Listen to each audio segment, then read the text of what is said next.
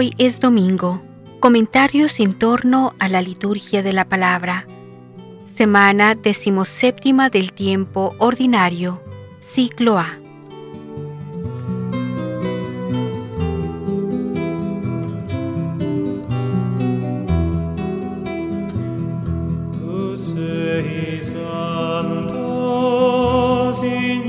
Una enseñanza semejante a la contenida en la parábola de la cizaña se expone en la de la red de arrastre, con su revoltijo de peces buenos y malos antes de la separación final.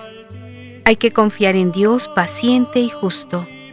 Las parábolas del tesoro escondido y de la perla enseñan que el reino de los cielos está por encima de todo y por él se ha de sacrificar todo lo demás, del mismo modo que el joven Salomón prefirió el don de la sabiduría a los bienes materiales.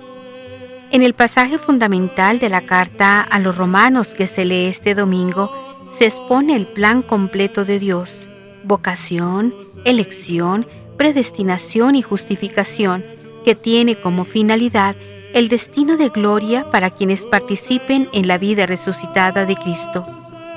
No se trata de una predestinación individual, sino de los cristianos como grupo.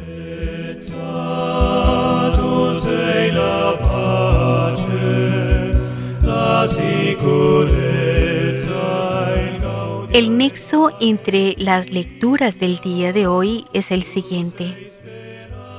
El hilo conductor que nos propone a nuestra meditación la liturgia del día es la sabiduría del corazón. Salomón, prototipo del rey ideal de la alianza antigua, es precisamente lo que pide al Señor en su oración. Te pido que me concedas sabiduría de corazón para que sepa gobernar a tu pueblo. Primera lectura. El Señor, ante aquella petición sensata y desinteresada del rey, le concede el corazón dócil y sabio del hombre que pone su descanso en la ley del Señor, que ama sus mandamientos más que el oro purísimo, que estima en más sus enseñanzas que mil monedas de oro y plata. En el Salmo. Todas estas actitudes encuentran su plenitud precisamente en el corazón de la gente sencilla que sabe descubrir el valor del reino de los cielos y está dispuesto a vender cuanto tiene para comprarlo en el Evangelio. Ese misterio del reino condensado en la imagen del campo y de la perla y cuyo contenido esencial es Cristo, llega a su cumplimiento una vez que hemos reproducido en nosotros mismos su imagen. Segunda lectura.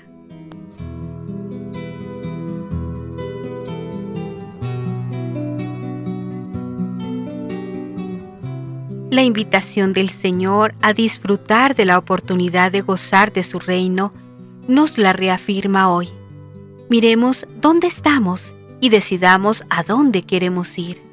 La decisión es de cada uno y la Iglesia te ofrece los instrumentos para que seas parte de ese reino. El Señor te ama y te invita a la conversión. No lo dejes para después, puede ser tarde. Escuchemos las lecturas de hoy que nos ayudarán a tomar o a reafirmar la mejor decisión de nuestra vida.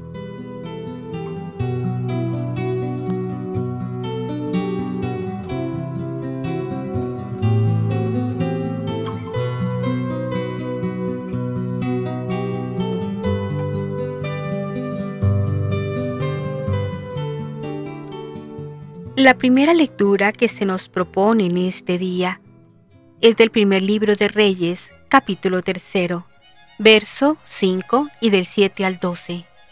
Salomón pide a Dios sabiduría.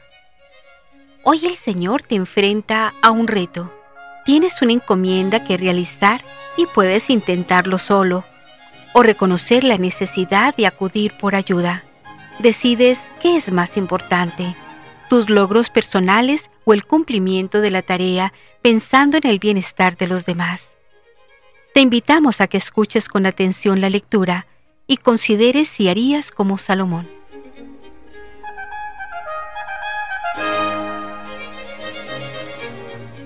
El Salmo 118 es el Salmo responsorial en el día de hoy al que nos unimos diciendo, Yo amo Señor tus mandamientos.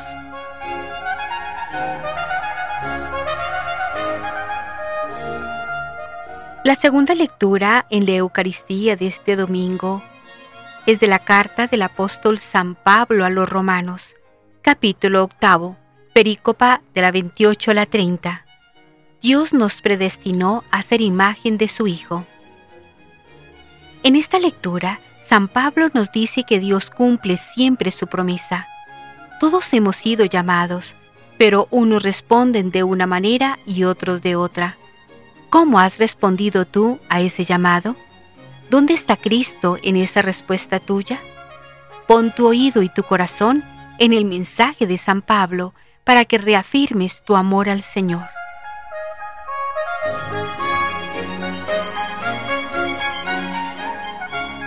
La aclamación antes del Evangelio está tomada del evangelista San Mateo, capítulo 11, fragmento 25.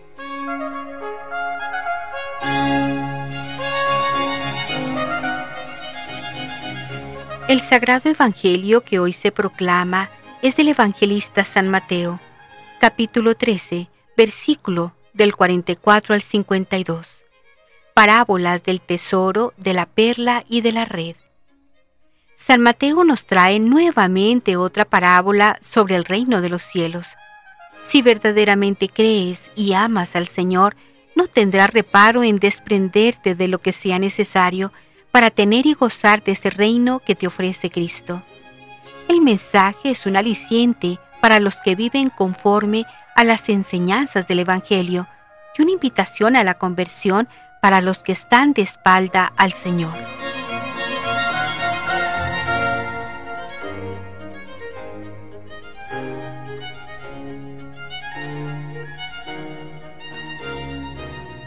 Liturgia de la Palabra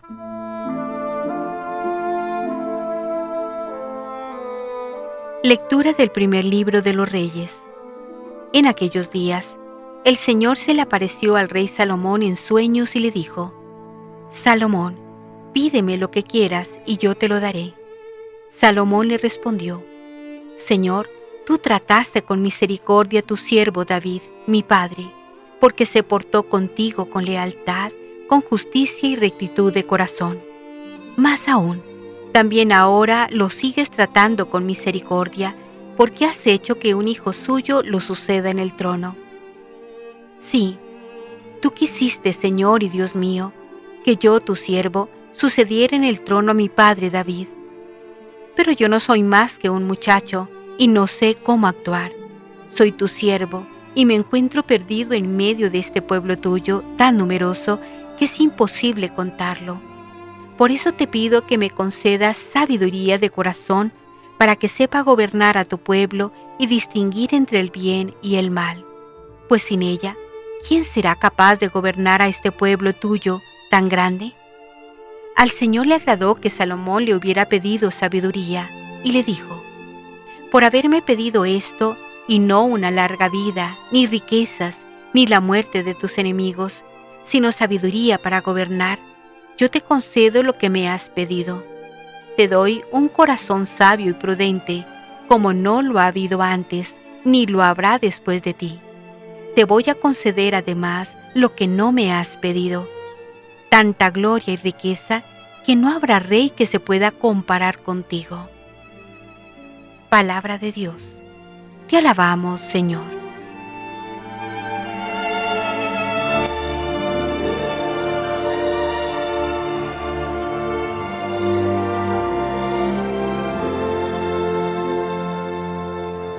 Yo amo, Señor, tus mandamientos.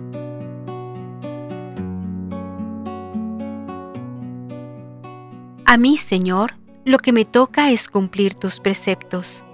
Para mí valen más tus enseñanzas que miles de monedas de oro y plata.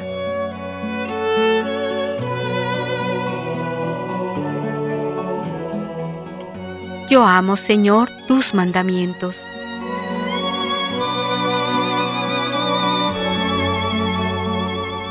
Señor, que tu amor me consuele, conforme a las promesas que me has hecho. Muéstrame tu ternura y viviré, porque en tu ley he puesto mi contento.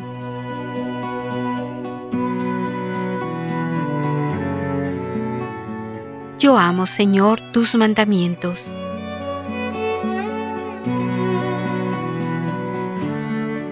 Amo, Señor, tus mandamientos más que el oro purísimo por eso tus preceptos son mi guía y odio toda mentira.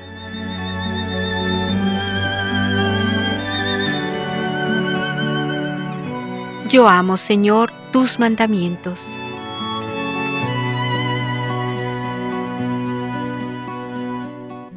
Tus preceptos, Señor, son admirables, por eso yo los sigo. La explicación de tu palabra da luz y entendimiento a los sencillos.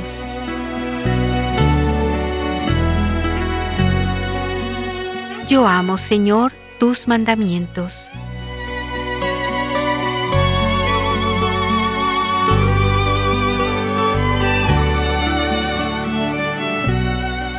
Lectura de la carta del apóstol San Pablo a los romanos.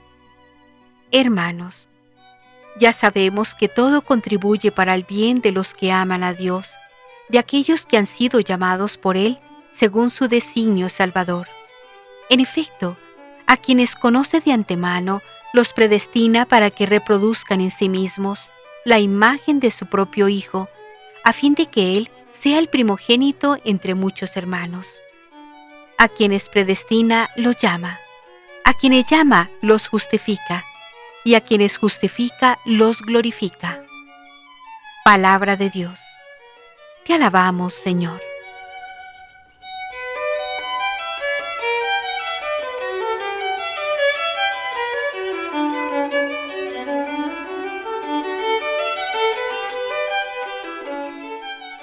Aleluya, aleluya. Te doy gracias, Padre, Señor del cielo y de la tierra, porque has revelado los misterios del reino a la gente sencilla. Aleluya.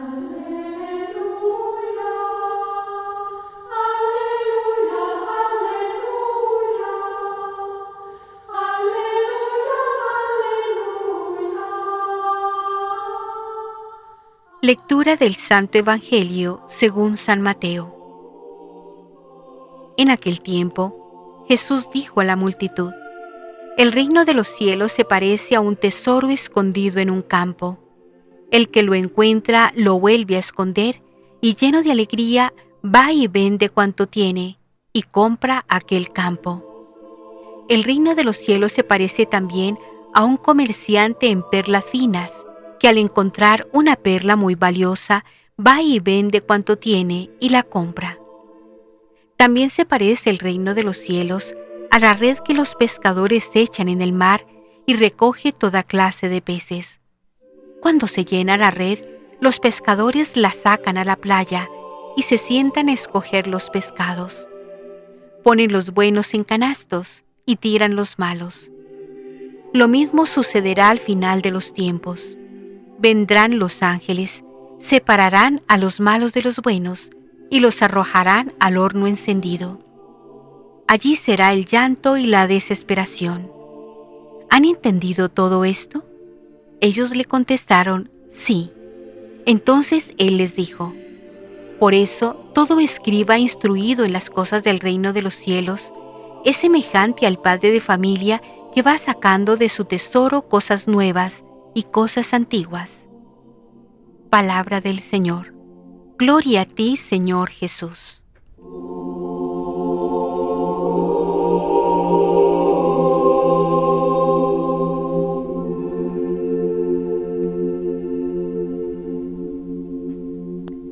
Comentarios. En la primera lectura, te daré una mente sabia y prudente. El biógrafo destaca en Salomón tres facetas. Sabio, perícopa de la 3 a la 5, constructor de la 6 a la 9 y rico, pericopa 10. De las tres, la que se lleva la preeminencia es la sabiduría. Dios concedió a Salomón una sabiduría e inteligencia extraordinarias y una mente abierta como las playas junto al mar. La sabiduría de Salomón superó a la de los sabios de Oriente y de Egipto. Fue más sabio que ninguno, más que Tan el Esraíta, más que los rapsodas Emán, Calcol y Dardá. Se hizo famoso en todos los países vecinos. compuso tres mil proverbios y mil cinco canciones. Disertó sobre botánica desde el cedro del Líbano hasta el hisopo que crece en la pared.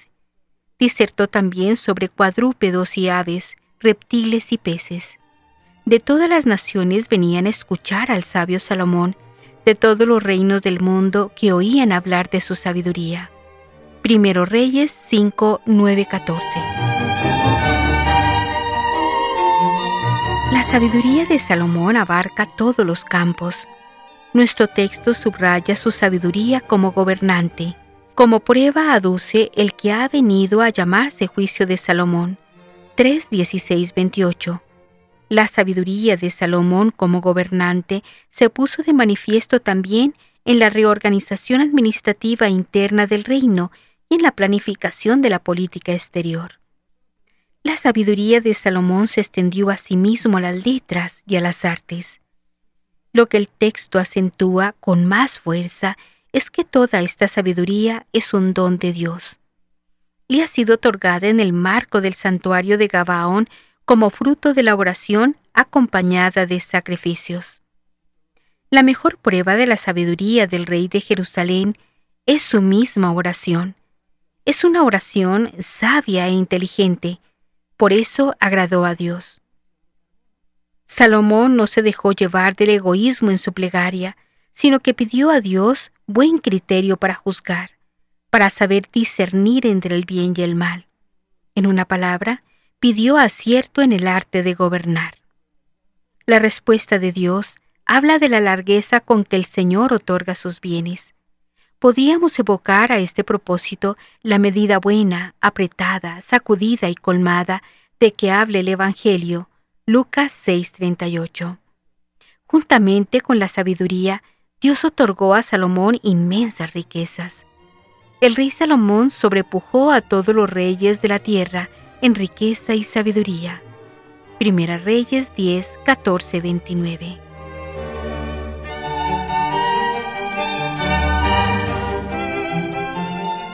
El autor del libro de la sabiduría interpreta perfectamente la oración de Salomón cuando dice, Por eso pedí y se me concedió la prudencia, supliqué y me vino el espíritu de sabiduría, y la prefería cetros y tronos y en nada tuve la riqueza en comparación de ella, ni a la piedra más preciosa le equiparé, porque todo el oro a su lado es un puñado de arena, y barro parece la plata en su presencia. La amé más que la salud y la hermosura, y quise que fuera más que otra la luz que me alumbrara, porque la claridad que de ella nace no conoce noche. Con ella me vinieron a la vez todos los bienes. Me trajo en sus manos riquezas incalculables. Y yo me regocijé con todos estos bienes, porque la sabiduría me los traía. Sabiduría 7, 7, 12.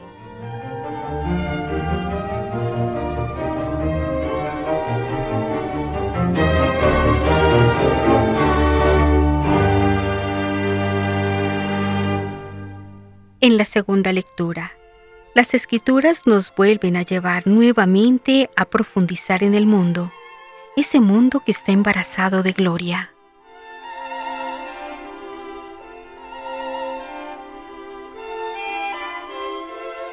En esta insistencia paulina sobre la resurrección escatológica como desemboque final y definitivo de la promoción humana realizada radicalmente por Cristo, el hombre es siempre un ser corporal y material, con un subrayado muy fuerte sobre esta condición suya especial. Así pues, nos preguntamos, ¿es que Pablo solo considera como salvable este producto humano de la creación sin conexión ninguna con su contexto cósmico del que inevitablemente ha emergido y sigue emergiendo y con el cual está indisolublemente ligado? Ni mucho menos. Pablo sigue en esto la gran tradición bíblica que jamás disoció al Dios creador del Dios salvador. Empieza Pablo por afirmar que la creación fue sostenida a la vacuidad. La vacuidad es la inutilidad de la existencia, la ausencia de sentido. En la narración del Génesis 1.3, aparece el hombre como el sentido dado por Dios a toda su obra creacional y el responsable de la creación, a la que tiene que llevar a un término feliz mediante un trabajo realizado bajo la dependencia de Dios.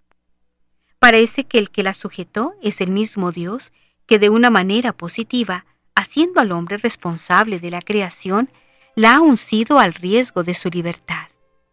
Sin embargo, esta sumisión al destino humano, decretada por Dios, está montada sobre una condición, la esperanza de la futura liberación.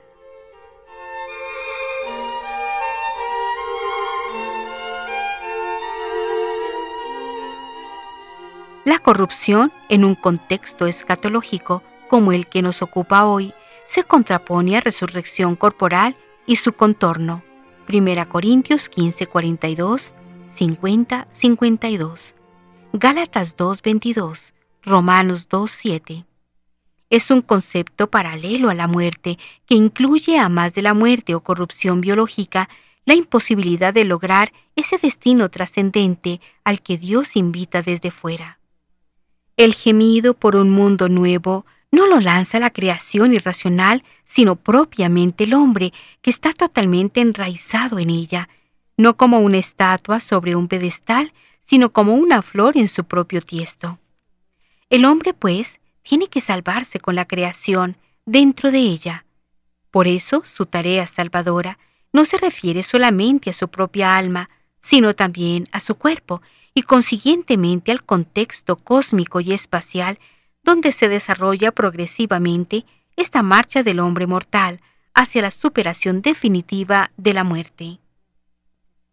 Tan íntima es esta vinculación del hombre cristiano con la creación que en la misma oración no puede ya considerarse como un vuelo místico que huye y se retrae del mundo circundante, sino que es, por lo contrario, una fuerza motriz de su tarea de mejora mundana. No es pues una oración puramente mística, evasiva de la tarea mundana, sino por el contrario, proyectada hacia el esfuerzo humano sobre la marcha de la historia.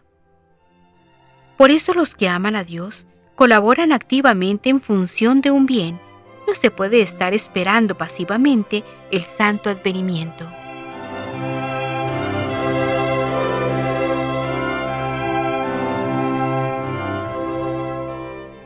En los versos 29 y 30 expone el contenido del proyecto divino. Todo el proceso de salvación es como el esquema de las etapas de la acción salvadora por parte de Dios. Pablo siempre supone que esta intervención divina está condicionada por la aceptación o rehusamiento de la libertad humana. Es injusto proyectar sobre Pablo toda la problemática teológica posterior sobre la predestinación individual. Termina Pablo reconociendo que esta tarea de salvación cósmica que pesa sobre los hombros del cristiano es pesada y grandiosa al mismo tiempo. Pero no hay que amilanarse. Dios está con el cristiano. Cristo como pionero ha llegado ya. Nosotros vamos detrás, infundiendo optimismo al proceso de la historia humana universal.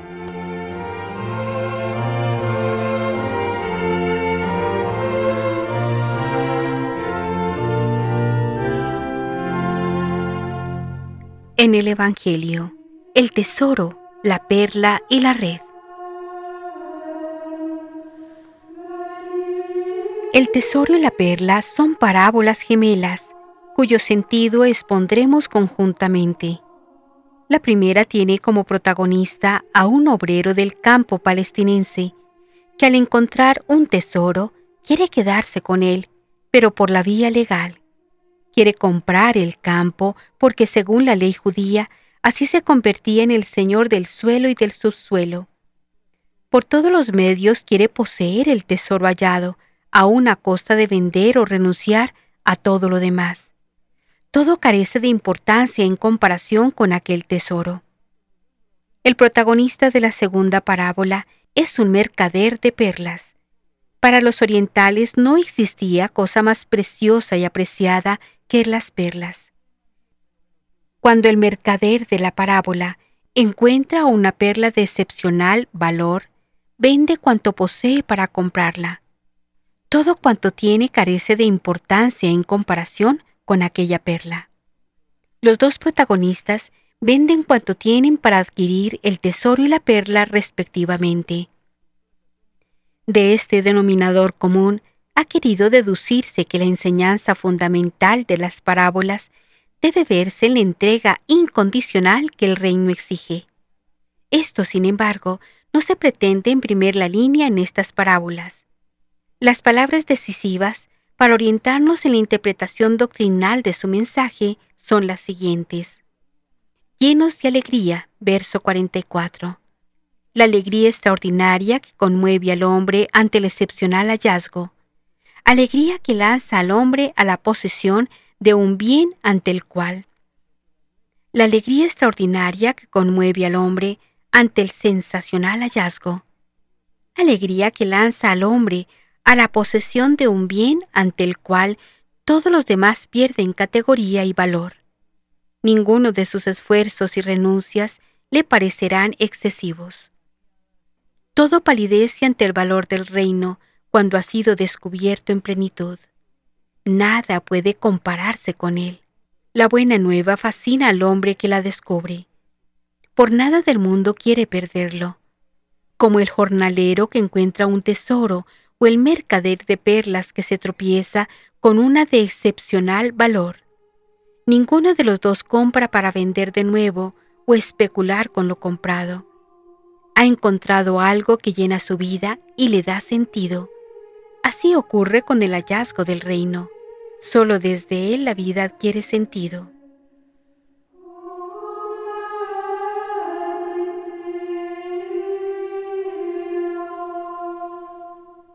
La parábola de la red echada en el mar describe una escena arrancada de la vida diaria del mar de Galilea.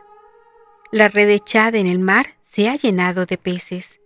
La sacan a la tierra y comienza la selección.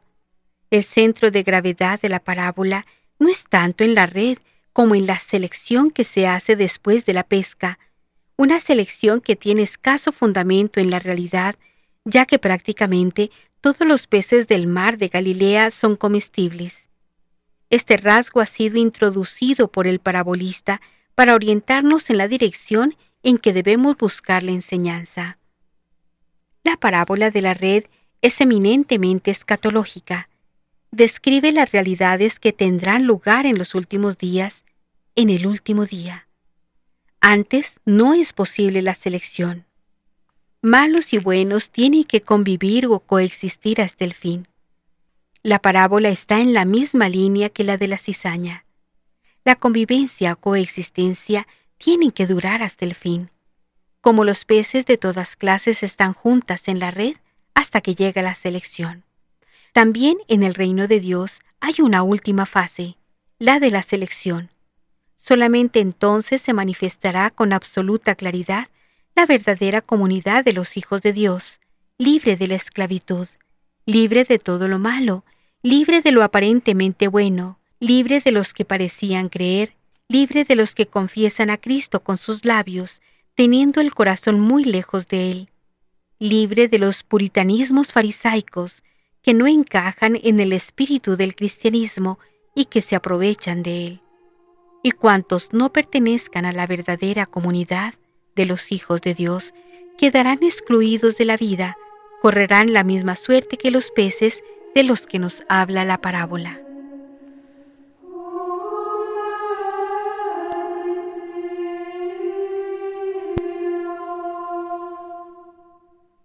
Ecos de la palabra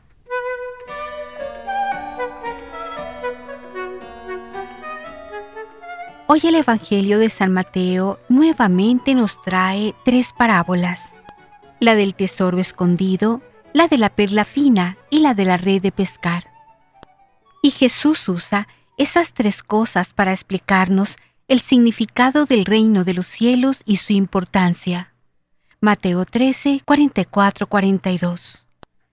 Son muchas las veces que Jesús nos habla en el Evangelio del reino de Dios, del reino de los cielos. Y además, ¿cuántas veces hemos repetido esa frase del Padre nuestro? Venga a nosotros tu reino. Quiere decir entonces que es importante entender qué es el reino de los cielos y es importante saber cuáles son sus implicaciones. En este trozo del Evangelio de San Mateo, Jesucristo usa tres parábolas para explicar de qué se trata el reino de los cielos. Pero estas no son las únicas. Él nos fue explicando lo que era el reino de los cielos con diferentes comparaciones, de manera que pudiéramos captar su importancia.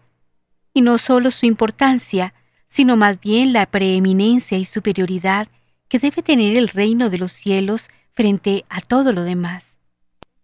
Veamos primero la última de las tres parábolas, la de la red de pescar. Es una parábola escatológica que se refiere a lo mismo que veíamos el domingo pasado sobre el trigo y la cizaña, es decir, a que en esta vida convivimos buenos y malos, para luego al final quedar divididos, unos para la salvación eterna en el cielo y otros para la condenación eterna en el infierno. Esta comparación la refieren algunos exégetas a la Iglesia. La pesca es un símbolo preferencial sobre lo que es la misión de la Iglesia, que es misión de todos los que formamos la Iglesia, pescar almas. Recordemos lo que Jesús le dijo a Pedro y a su hermano Andrés, cuando estando ellos echando sus redes en el lago de Galilea, lo llamó para que lo siguieran, diciéndoles, Y en esa pesca vienen toda clase de gente, unos se van, otros se quedan, unos son pecadores, otros menos pecadores, unos se salvan, unos se condenan. Esta parábola entonces también nos recuerda cómo es la Iglesia. Santa porque su fundador es santo y su misión es santificar a todos, pero también es pecadora porque los que formamos parte de ella somos pecadores. Al final, cuando Jesús vuelva como juez, separará a unos de otros, y los malos serán echados al horno ardiente, donde habrá llanto y desesperación.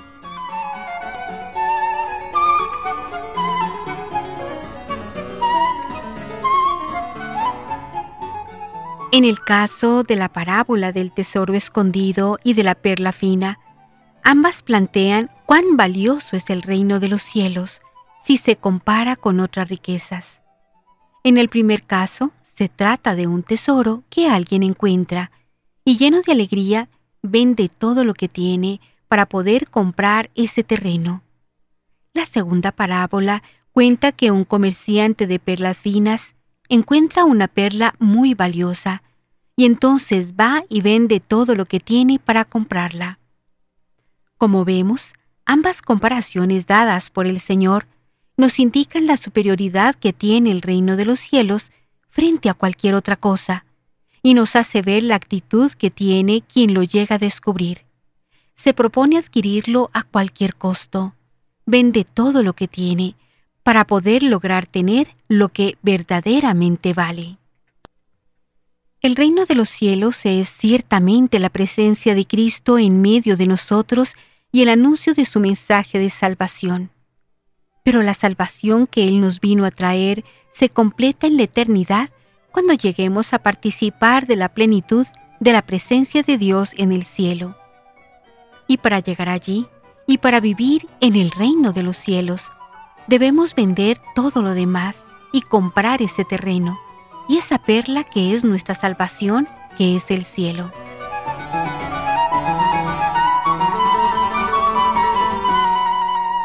¿Qué significa vender todo? es dejar todo lo que no nos lleva a Dios. Es dejar nuestra vida de pecado y los antivalores que hemos considerado buenos, pero que, vistos a la luz de Dios, realmente no lo son. Es dejar nuestras viejas maneras de ser y de actuar, nuestros apegos, todo lo que hemos preferido antes que a Dios, porque así no llegamos al reino de los cielos. Vender todo es equivalente a amar a Dios sobre todas las cosas, porque todas las demás cosas y personas que no son Dios no pueden estar antes que Dios, si deseamos llegar al reino de los cielos. De allí que en el Salmo 118 nos recuerde los mandamientos y las enseñanzas del Señor y lo conveniente que son para nuestra alma. Los mandamientos, oro purísimo, las enseñanzas valen más que miles de monedas de oro y plata. San Pablo nos recuerda en la segunda lectura la salvación a que hemos sido llamados. El designio salvador de Dios consiste en que reproduzcamos en nosotros la imagen de Cristo Jesús. A eso hemos sido predestinados por Dios. Y nos dice el apóstol que a quienes predestina los llama, y a quienes llama los justifica, es decir, los santifica, y a quienes justifica los glorifica, es decir, lo lleva a la gloria del cielo.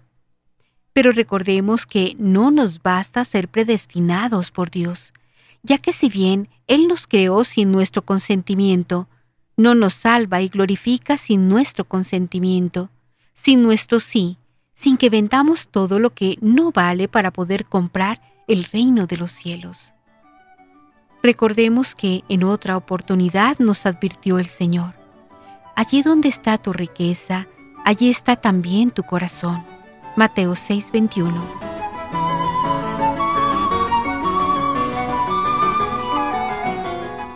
¿Y cuál es nuestra riqueza? ¿Qué es lo que consideramos más importante en nuestra vida? ¿Será el dinero, la familia, el trabajo, el poder? ¿De pronto la recreación, el cuerpo, la salud, la longevidad? ¿O tal vez el conocimiento, la actividad. ¿Cuál es nuestra riqueza?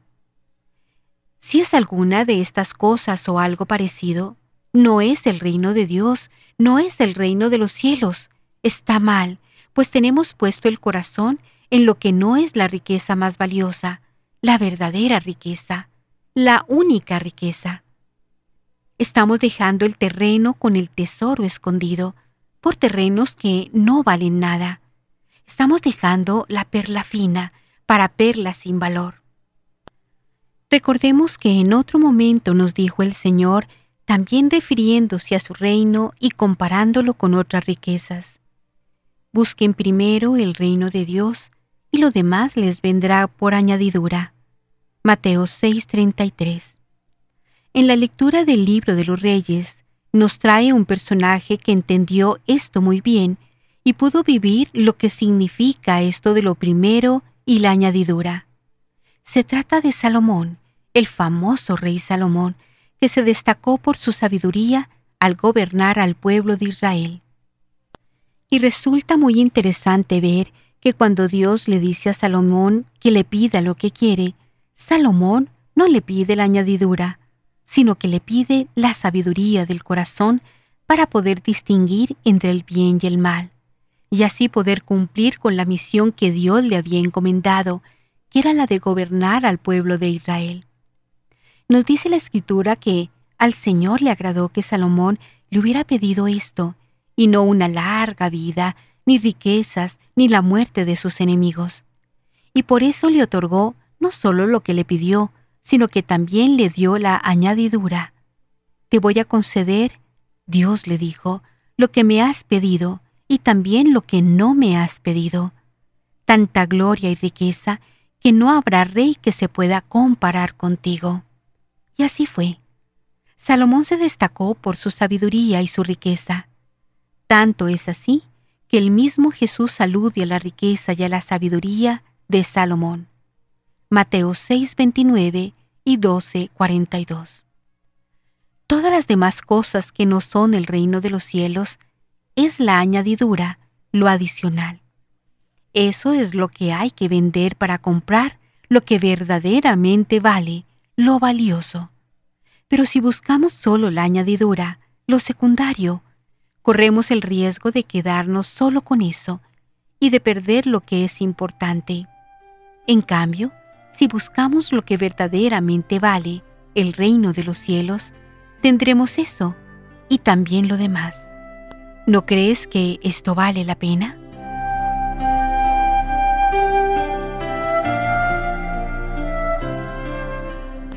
Bien, después de esta introducción a la reflexión del día de hoy sobre nuestras lecturas, miremos el mensaje doctrinal de las mismas.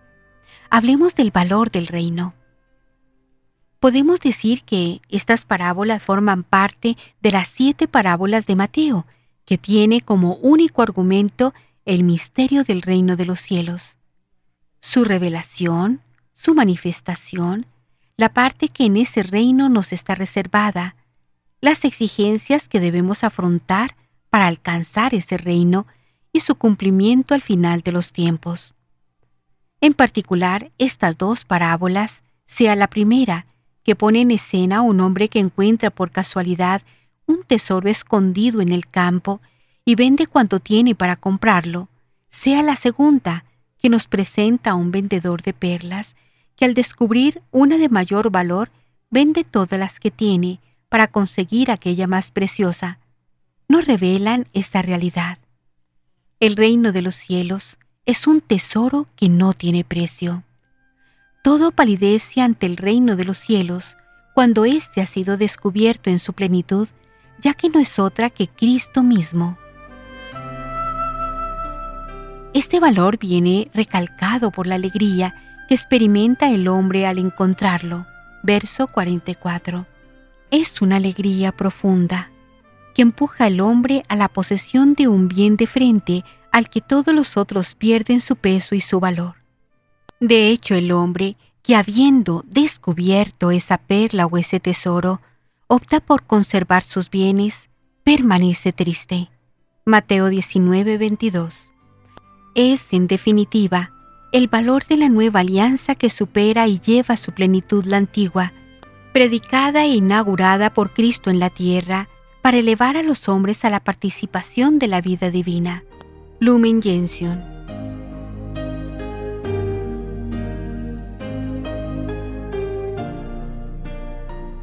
Como segundo punto, podemos ver la radicalidad del reino de los cielos. La radicalidad que Cristo exige para poder ser partícipes del reino es total. Es preciso venderlo todo, arriesgarlo todo, poner todo en juego para ganar el reino. Todo el mensaje de Cristo está caracterizado por esta exigencia de totalidad y autenticidad. Para todos los cristianos, sin excepciones, el radicalismo evangélico es una exigencia fundamental e irrenunciable que brota de la llamada de Cristo a seguirlo e imitarlo, en virtud de la íntima comunión de vida con Él realizada por el Espíritu. Pastores Davo Bobis 27. Comprender esto no depende ciertamente de la inteligencia humana de los sabios e inteligentes, sino que es el fruto de la sabiduría divina que Dios otorga a los humildes y pequeños.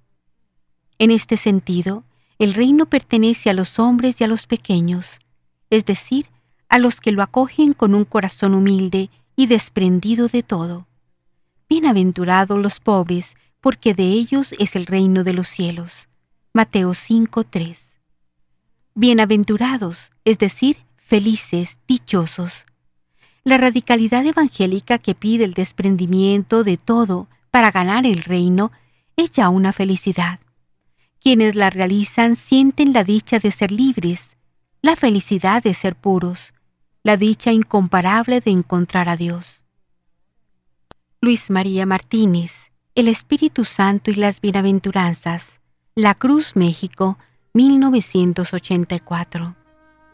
De hecho, la petición que dirigimos a Dios en la oración colecta es precisamente esta, que siendo Él nuestro director y guía, pasemos de tal manera por los bienes temporales que no perdamos los eternos.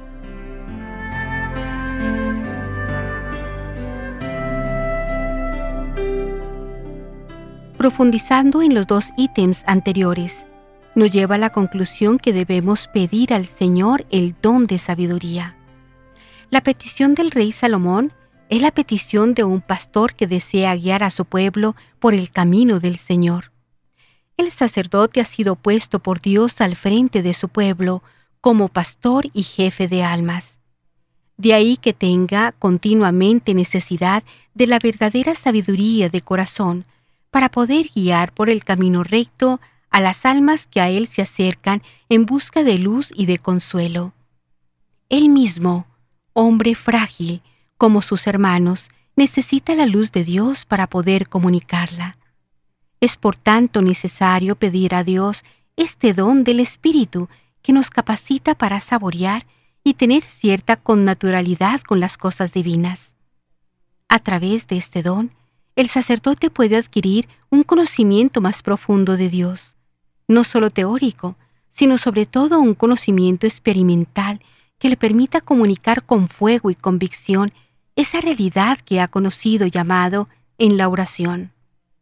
El don de sabiduría da fortaleza al sacerdote y lleva en él a su máxima perfección la virtud de la caridad, de tal manera que dirigiendo su corazón únicamente a Dios como único tesoro, puede vivir desprendido de las cosas de este mundo.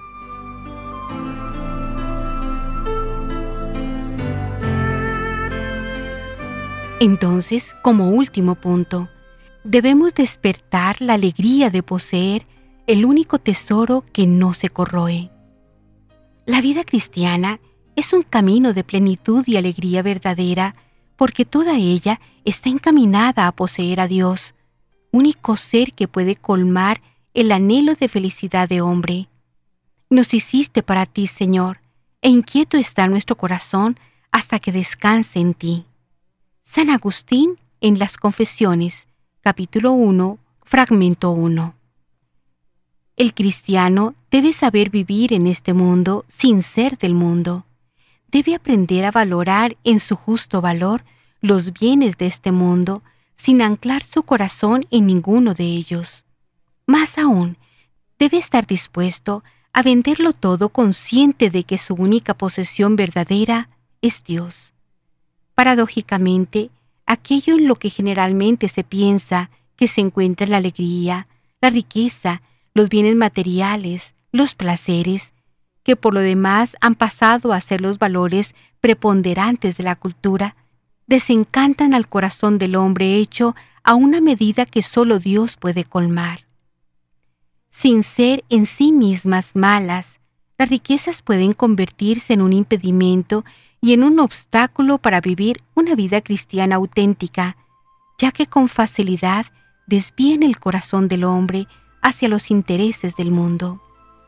Es preciso, pues, enderezar a los hombres a vivir el desprendimiento afectivo y efectivo de todo aquello que en nuestro corazón quite espacio a Dios.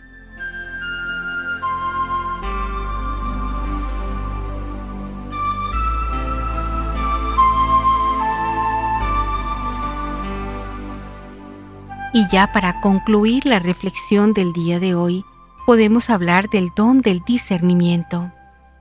En la oración de entrada de la Eucaristía de hoy, pedimos a Dios nuestro Padre que de tal modo nos sirvamos de los bienes pasajeros que podamos adherirnos a los eternos.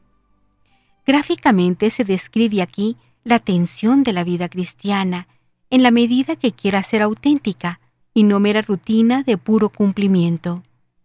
Por un lado, no podemos vivir sin servirnos de los bienes de este mundo. Tal vez podríamos prescindir de muchos bienes, algunos claramente superfluos, pero por mucho que los recortemos, siempre tendremos que echar mano de bienes materiales para vivir en este mundo.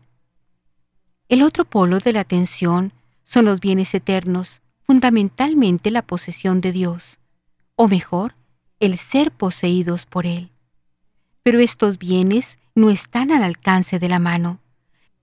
Se nos promete para un futuro que quisiéramos que estuviera lejano, y así apenas tenemos experiencia de ellos. Tanto decimos en el Padre nuestro, venga a nosotros tu reino, que cuando vemos que se nos acerca el momento del encuentro definitivo, nos da miedo. La tentación es poner todo el énfasis y todo el corazón en los bienes materiales, aún en la propia vida, hasta quedar como atrapados por ellos. Y ahí está el peligro del materialismo que nos acecha en cada esquina de la vida. Por eso hemos pedido capacidad de discernimiento para interpretar y manejar los bienes de este mundo de tal modo que no nos cieguen, sino que nos permitan ver y desear los bienes que Dios nos ha prometido.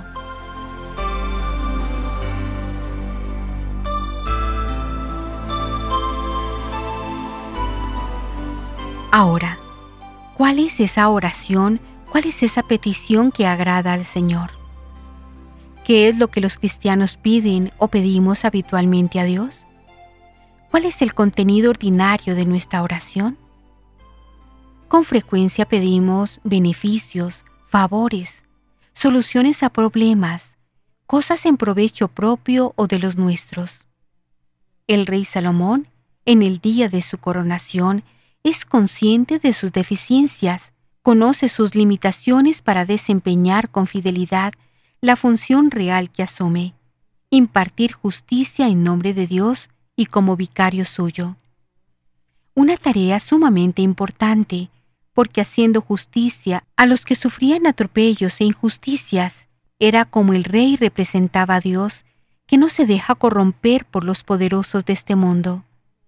Por eso, ante la oferta de Dios, pídeme lo que quieras. Él responde, Da a tu siervo un corazón atento para juzgar a tu pueblo, para discernir entre el bien y el mal. No pidió lo habitual, salud, dinero y amor. Y a Dios le agradó aquella oración desinteresada, abierta a los demás y preocupada por cumplir con fidelidad la misión que le fue encomendada una petición que tendríamos que hacer todos, sacerdotes, padres de familia, servidores públicos, laicos consagrados, laicos comprometidos, ser fieles en el cumplimiento de la propia vocación. Pero la petición del rey Salomón contiene también un valor que nos hace falta a todos con urgencia, saber discernir entre el bien y el mal.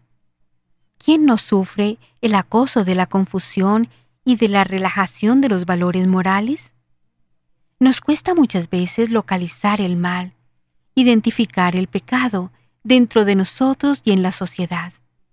El bombardeo constante de opiniones y de comportamientos inmorales, pero socialmente aceptados, oscurecen y debilitan en nosotros la capacidad de discernimiento de lo que es bueno y de lo que es malo. El Papa Benedicto XVI ha denunciado una y otra vez la incapacidad de nuestra cultura occidental enferma de relativismo para distinguir entre el bien y el mal. No puede haber recuperación de la dignidad humana y de los valores morales que no empiece por aquí, por la clarificación de lo que es bueno y de lo que es malo, lo que es conforme a la voluntad de Dios y lo que se opone a ella, lo que nos hace bien y lo que nos perjudica moralmente. Por eso hacemos nuestra hoy también la petición de Salomón. Danos, Señor, capacidad para discernir el mal del bien.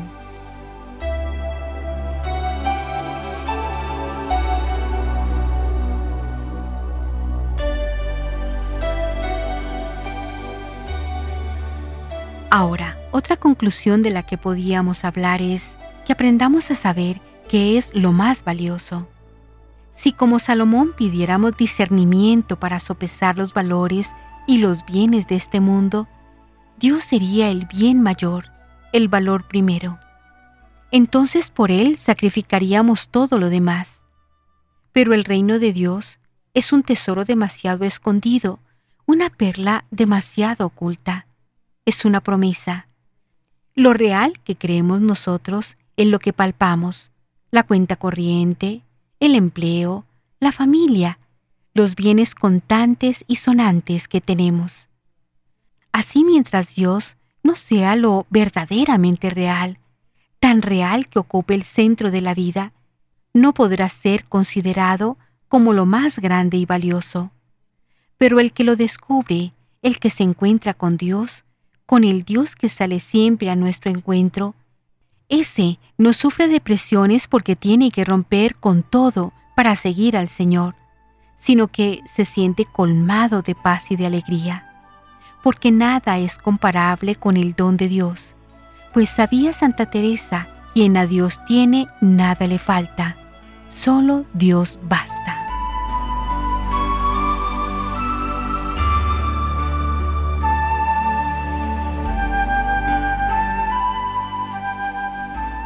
Y ya sabiendo qué es lo más valioso, como último punto podríamos hablar ¿qué debemos hacer para alcanzar la gloria?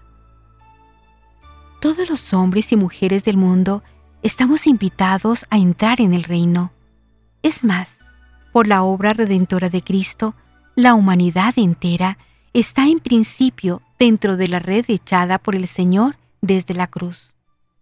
Y justo por eso, por el infinito don del amor de Dios, seremos probados en el juicio. Habrá separación final, para el bien y para el mal.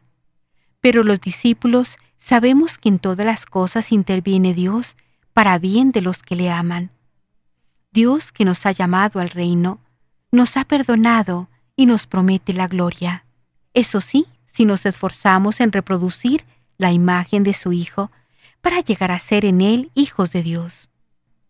Pero, ¿cómo apreciar el don de Dios como la perla preciosa, como el tesoro escondido? ¿Cómo saber distinguir entre el bien y el mal para encaminar nuestra conducta según la voluntad de Dios? ¿Cómo podemos llegar a ser imagen de su Hijo y así alcanzar la gloria? El camino se nos ha mostrado. El aprendizaje lo tenemos a mano. La participación fiel en los sagrados misterios de su palabra y del sacramento de su amor. No es el único camino, pero sin él difícilmente Dios llegará a ocupar el centro de nuestra vida.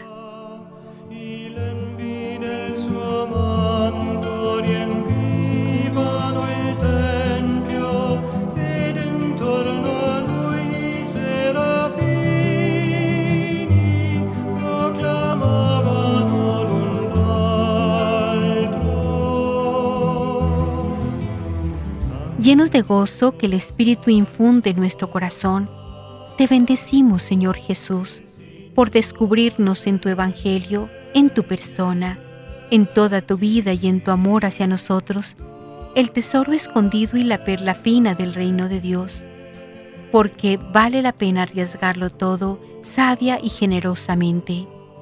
Bendito seas también porque nos hablaste del reino con parábolas y signos de liberación que unen el anuncio del reino de Dios con la salvación y la felicidad del hombre. Haz, Señor, que la buena nueva del tesoro de tu reino transforme nuestras vidas pequeñas a la medida de tu proyecto y alcanzaremos de tu amor todo lo demás por añadidura. Esto te lo pedimos, por intercesión de la Santísima Virgen María, nuestra Madre. Amén. Feliz domingo para todos.